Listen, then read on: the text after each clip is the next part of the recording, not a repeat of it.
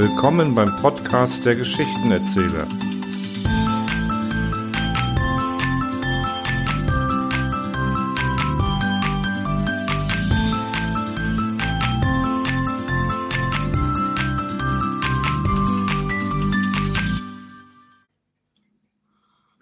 Kritiker oder Menschen, die nach einem Urteil gefragt werden, haben es auch oft nicht leicht. Denn das Sprichwort lehrt, wer die Wahrheit sagt, braucht ein verdammt schnelles Pferd. Was Rudolf Presper, der einst in jungen Jahren geschehen ist, hört ihr in der kommenden Geschichte.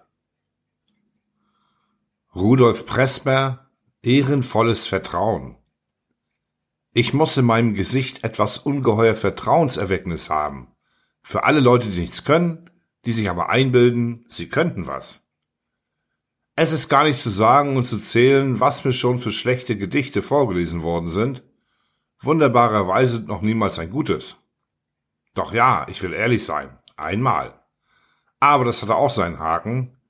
Es erwies sich nämlich später, dass dieses an sich sehr schöne Gedicht das mir ein äußerst heruntergekommener Kollege mit gewinnendem Pathos vorlas, gar nicht von ihm war, sondern von Uland.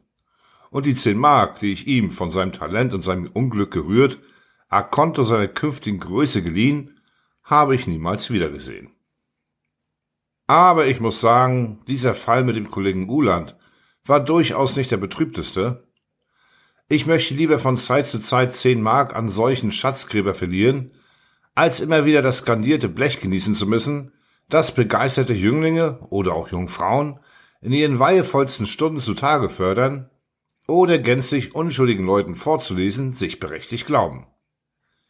Ich stehe oft vor dem Spiegel und frage mich, woher kommt's nur? Ist die in der Basis so breit geratene Nase daran schuld? Oder der Schnurrbart vielleicht, dem ich so viel Sorgfalt widme und der mir Gutes mit Bösen vergilt? Oder sind es die leicht gelichteten Geheimratsecken über den Schläfen, die so anziehend auf blutige Dilettanten wirken? Es gibt auch hunderte von gleichfalls nicht vorbestraften Leuten, die schließlich durch ihre Persönlichkeit, durch den Reiz ihres Wesens oder den Glanz ihres Namens diese furchtbaren Kerle mit den von Manuskripten stolz geschwellten Paletotaschen eher und stärker nachteiliger anziehen müssten, als gerade ich, der ich mein bescheidenes, beschauliches Dasein mit meinen eigenen Schrullen und Narrheiten in aller Stille zu leben bestrebt bin und mich ungern auf den Markt wage. Aber nein, es ist mein Schicksal. Und erst, wenn ich in der Anatomie zu Heidelberg, der ich meinen interessanten Leichnam in Dankbarkeit vermacht habe, seziert werde, stellt vielleicht ein besonders begabter Physiopsychologe die richtige Diagnose, wie es wohl gekommen ist. Das Furchtbare hat, wie alle Laster und Verhängnisse, früh begonnen. Sehr früh. Ich war noch in Unterprima und zitterte um meine Versetzung, von wegen der analytischen Geometrie. Zwischen dieser sonst sympathischen Wissenschaft und mir haben stets peinliche Missverständnisse obgewaltet, die mir viele Dornen auf den Weg des humanistischen Gymnasiasten gestreut haben. Doch stand ich im Geruch, einen anständigen deutschen Aufsatz zu schreiben und hatte das unermessliche Glück, dieser eine halbe Mal mit einer Silbermedaille ausgezeichnet zu werden. Das war mein Pech. Ich bin seitdem gegen alle silbernen Medaillen. Entweder goldene oder gar keine. Silber bringt mir Unglück. Also damals, ich saß gerade über dem Lehrbuch von Henrici Treutlein, das in dem badischen Gymnasium den Lehrenden als Zuchthut auf den Rücken gebunden ist, besuchte mich eines Mittags eine Mutter mit ihrem Sohne. Die Mutter war Witwe eines Rossarztes. Witwen sind besonders geneigt, ihre männliche Nachkommenschaft zu überschätzen. Der Sohn war Untersekundaner. Als das Mädchen mir den wunderlichen Doppelbesuch anmeldete, glaubte ich zuerst den Jüngling erwarten zu müssen, dem ich zwei Tage zuvor eine körperliche Züchtigung im Schulhof hatte angedeihen lassen müssen, weil er mich auf dem Korridor mit dem äußerst schmierigen nassen Klassenschwamm geworfen hatte. Das war nun allerdings ein Irrtum, wie ich sofort aus dem überaus freundlichen Wesen der eintretenden Mutter erkennen konnte. Diese junonische Erscheinung kam nicht, um Vergeltung zu üben.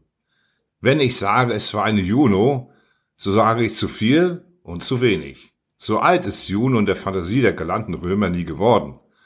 Aber aus ihrer Körperlichkeit hätte man leicht zwei Göttermütter herstellen können.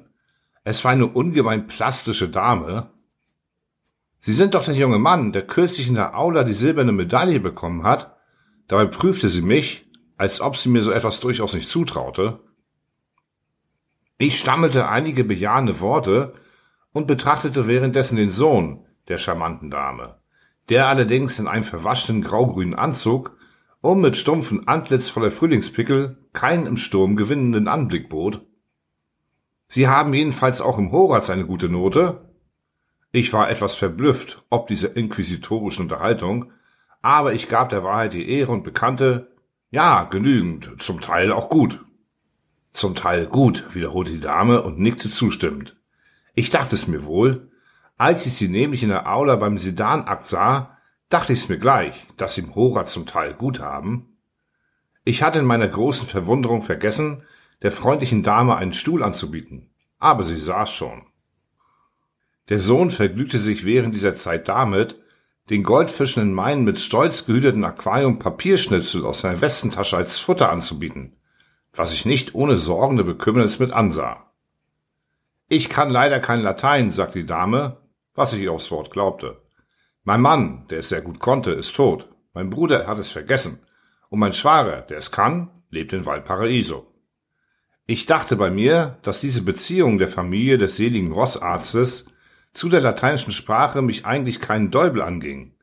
Aber in verlegener Höflichkeit nahm ich jede einzelne Mitteilung mit gut geheucheltem Interesse entgegen. Ich habe einen Onkel, erläuterte die gründliche Dame weiter, der es vermutlich auch noch kann.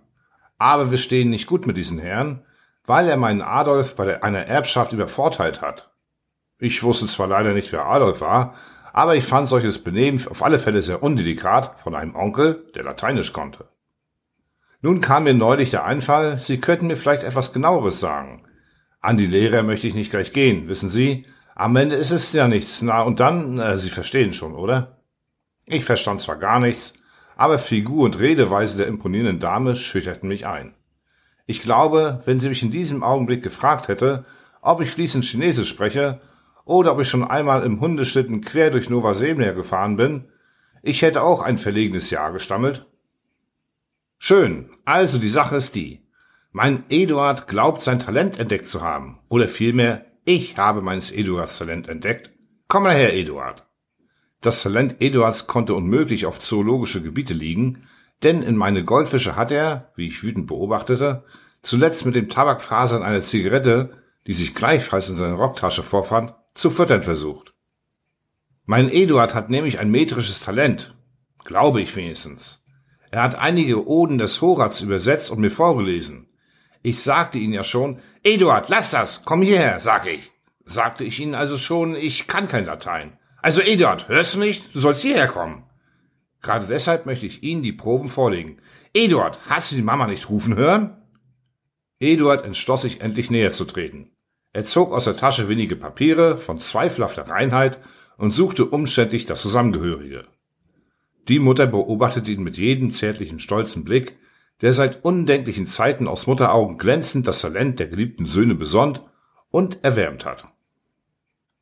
Ich aber war in diesem Augenblicke sehr stolz.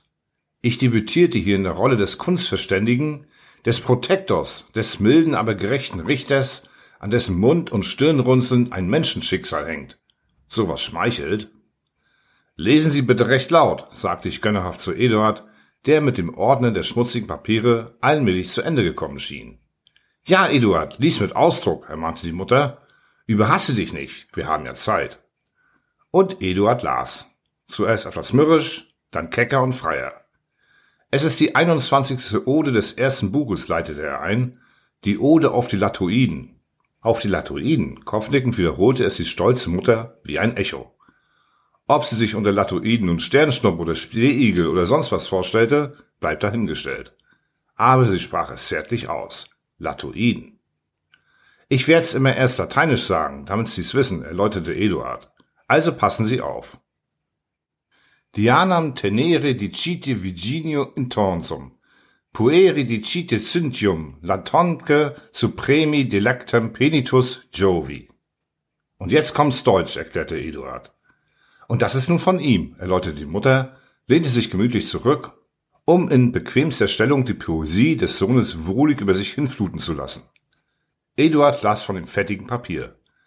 Preis die Diana, o ihr Mädchen. Rings im Städtchen, den Apollo preist als Kenner, ihr jungen Männer. Und die Mutter Latona, die Jupiter freit, preist alle beid. Damals erlebte ich zum ersten Mal die furchtbare Enttäuschung in meiner Seele. Ich war so ehrlich bemüht, ein Talent zu entdecken, und ich fand einen Nahen. Die folgenden Verse von Eduards Übersetzung der schönen Ode zum Apollofest habe ich längst vergessen, Gott sei Dank. Ich will es ihm auch nicht weiter anrechnen, dass er den Erymanthus mit seinen dunklen Tannenforsten mit dem braven Eurykleus verwechselte, jenem Schware des Ulysses, der durch seine Vorsicht im Palast der Kirke der Verwandlung in ein Schwein entging.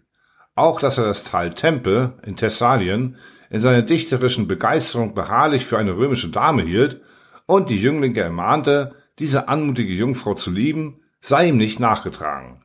Aber die Poesie war furchtbar, einfach erschreckend.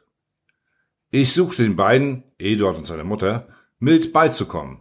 Ich machte den Dichter schon darauf aufmerksam, dass doch zum Beispiel von Rings im Städtchen nichts vorkomme im lateinischen Text und dass die jungen Männer nirgends als Kenner aufgerufen würden. Das ist poetische Lizenz, belehrte mich die Mutter, sichtlich schon etwas verstimmt. Und Eduard fügte, verächtlich mit den Achseln zuckend hinzu, wenn ich wörtlich übersetzen wollte, brauchte ich doch nicht zu reimen.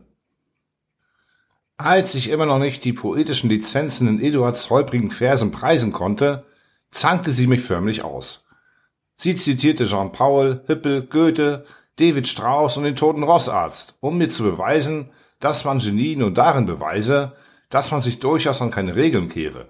Schließlich warf sie mir meine silberne Medaille vor, mit der ich doch wirklich nicht renommiert hatte, und urteilte im höhnischen Ton, ich hätte das Münzchen doch wohl für meine Leistung in der Grammatik bekommen.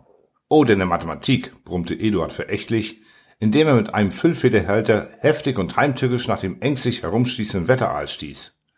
Kurz und gut, wenn ich den Erfolg meines ersten Debüts als kritischer Vertrauensmann heute überdenke, so lässt es sich darin zusammenfassen.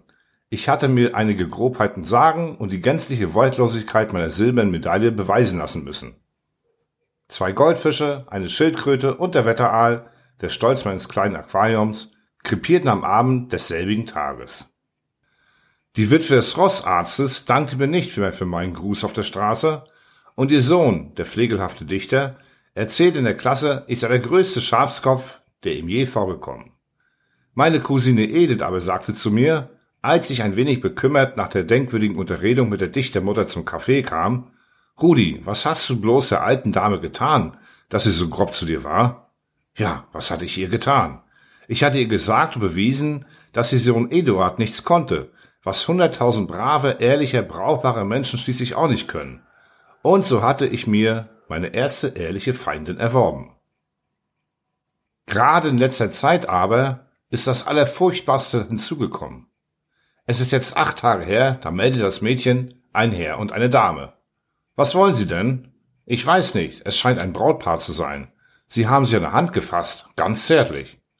Und Hand in Hand mit feierlich gemessenen Schritten traten die beiden dennoch ein, jung, hübsch, freundlich. Erwin Kulicke mit CK, wenn ich bitten darf, stellte er sich vor. Mit CK? Gern. Und die Dame, Fräulein Braut? Ja, nein, doch nicht. Sie errötete. Er errötete, ich errötete. Fräulein Anna Klötzchen. Aber der Name lässt sich ja ändern, nicht wahr? Ich verstehe nicht recht, warum der Name geändert werden soll, aber ich bestätigte, dass so etwas geschehen kann. Und womit kann ich den Herrschaften dienen? Haben Sie vielleicht ein Klavier da? Ja, aber ich ahnte Unaussprechliches. Wir wollen nämlich zum Überbrettel gehen. Ich habe einen Ringeltanz zu zweien gedichtet und komponiert. Fräulein Klötz und ich werden Ihnen, wenn Sie gütigst gestatten, das Tänzchen einmal rasch vortanzen. Es wäre uns so wertvoll, Ihr Urteil zu hören.